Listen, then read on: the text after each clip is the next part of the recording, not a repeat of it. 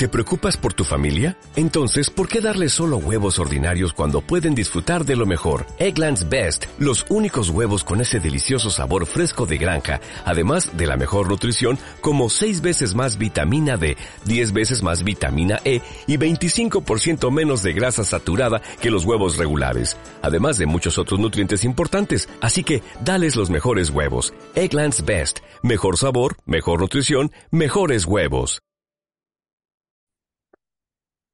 El pasado martes hicimos siete ponencias en la Facultad de Educación de Alicante, siete ponencias de una hora y media cada una, es decir, entramos a las ocho de la mañana y salimos casi a las nueve de la noche, solo paramos para comer una hora, donde intentamos a las distintas clases de magisterio y del máster de educación enseñarles a programar en LOMLOE, hablamos de situaciones de aprendizaje, pero en definitiva queríamos que se llevasen la base en cuanto a programación.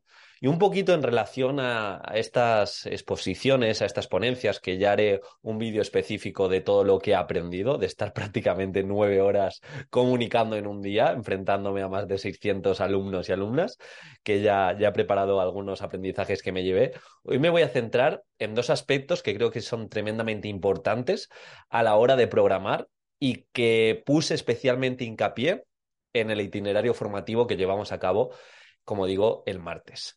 El primer punto es competencia y el segundo punto es contexto. Para mí esas dos palabras son las claves a la hora de programar en todo este desarrollo curricular LOMLOE, en situaciones de aprendizaje, unidades didácticas, en definitiva, en programar en este siglo XXI y en este año que estamos, 2023, 2024, 2025 y lo que venga frente a la incertidumbre, frente al pensamiento crítico, frente a que todo va más deprisa y en los últimos 10 años ha habido tantos cambios y tanta evolución como en los anteriores 50 o incluso más.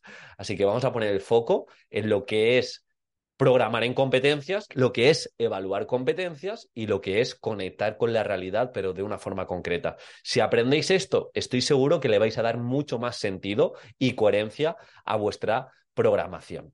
Antes de seguir con el vídeo, simplemente recordaros que son los dos últimos días para entrar en mi curso de exposición y creación de la unidad didáctica. Vamos a hacer tres clases en directo que se van a quedar grabadas.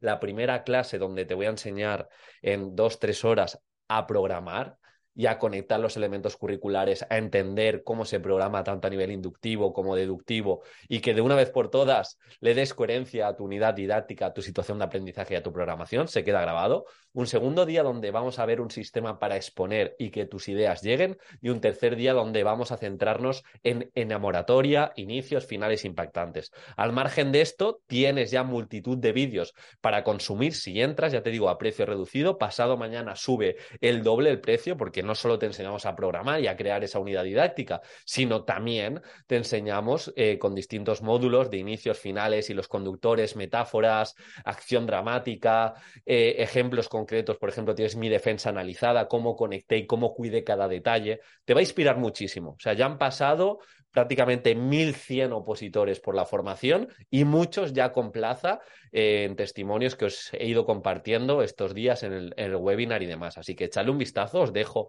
el vídeo donde podéis ver todo lo que tiene el curso y me gustaría de verdad veros en la primera clase porque vais a poder verlo hasta agosto de 2024.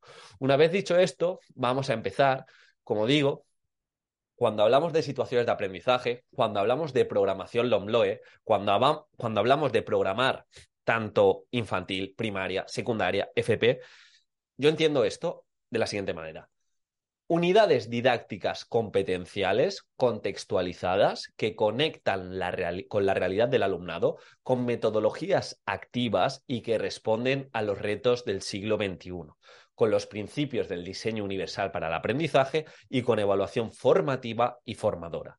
Si tú cumples esta frase, que para mí es un pequeño compendio que hemos hecho eh, Diego y mi compañero Pepe, que me, acompaña en el otro proyecto que tenemos, creo que si comprendes que tu programación, que tu unidad didáctica, que cuando te pones a programar eh, ha de cumplir todas las palabras que hemos comentado, evaluación formativa, DUA, retos del siglo XXI, metodologías activas, vas a tener mucho ganado. Pero como digo, volvamos al inicio. Llevamos más de 20 años hablando de competencias, de competencias clave, de competencias básicas. Bien, ahora competencias clave, tenemos ocho.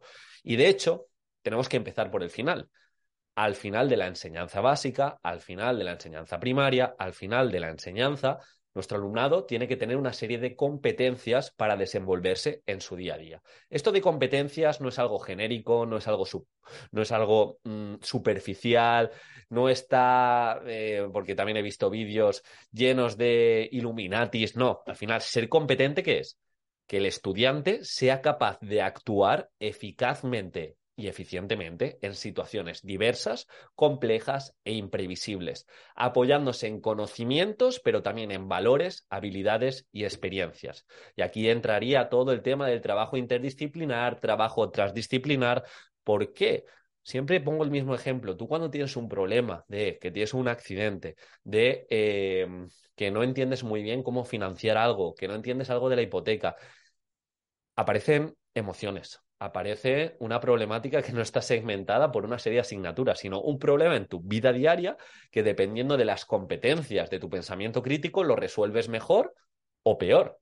Y esto justamente es ser competente, es que lo que aprendas en la escuela, lo que aprendas en el colegio, en el instituto, en la formación profesional, te sirva para desenvolverte en tu día a día.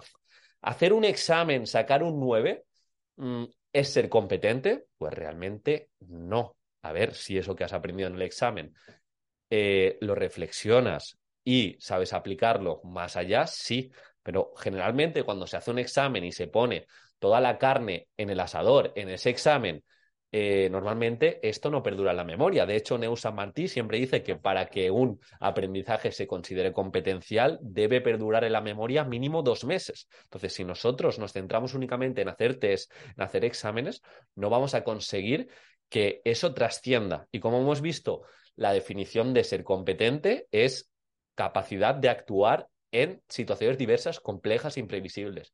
¿Y aquí qué tengo que hacer? Pues tiene que haber momentos de reflexión, tiene que haber momentos en que mi alumnado tenga autonomía para decidir qué serie de pasos toma para contestar una pregunta, para contestar una cuestión.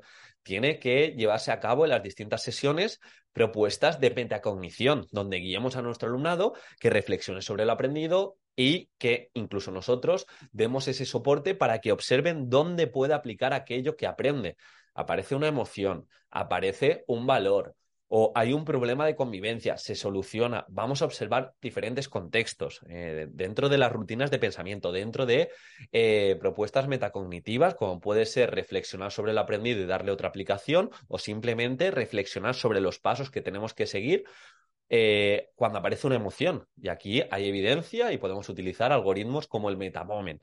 En definitiva, tenemos que formarnos en lograr que nuestro alumnado sea competente. Y esto va de la mano de utilizar metodologías activas, va de la mano de simplemente no introducir contenido examen-examen, sino pues también utilizar buenas estrategias de aprendizaje y dentro de nuestras sesiones que nuestro alumnado evoque, espaciar ese aprendizaje, enseñarles técnicas de estudio y, y finalmente pues se dará esa competencia. Y el segundo punto que para mí es muy importante, hablamos de conectar con la vida real, hablamos de contextualización.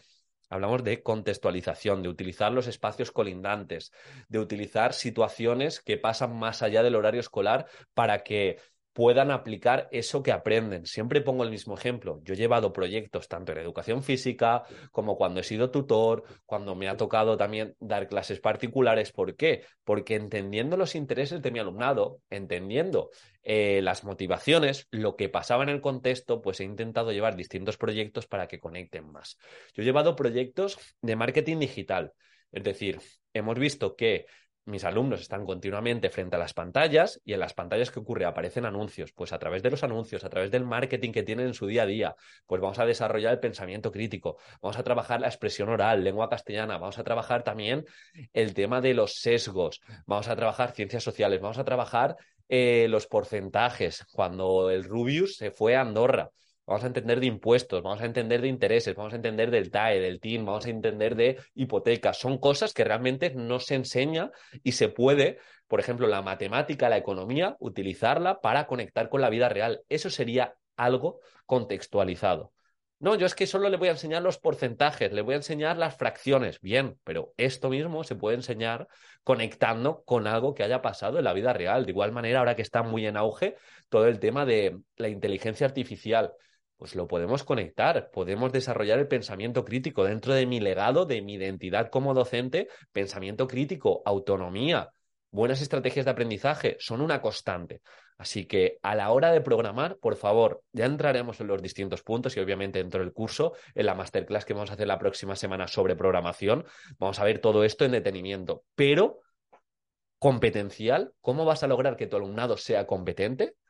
Y contextualizado. Vamos a conectar con la vida real. Es que es muy difícil, Diego, mi asignatura, conectarla con la vida real. Bueno, van a aprender algo, ¿no? También podemos utilizar estrategias de aquello que aprendan, observar cómo pueden aplicarlo cuando ocurra algo parecido, pero hemos de guiarle en ese sentido.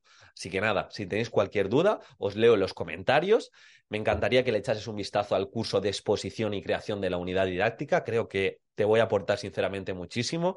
Lo hemos trabajado mucho el año pasado, ya en la primera edición fue todo un éxito y esta segunda mejorada, pues mmm, confío incluso más que la primera. Así que échale un vistazo, aprovecha la oferta y nos vemos mañana. Un abrazo. Adiós.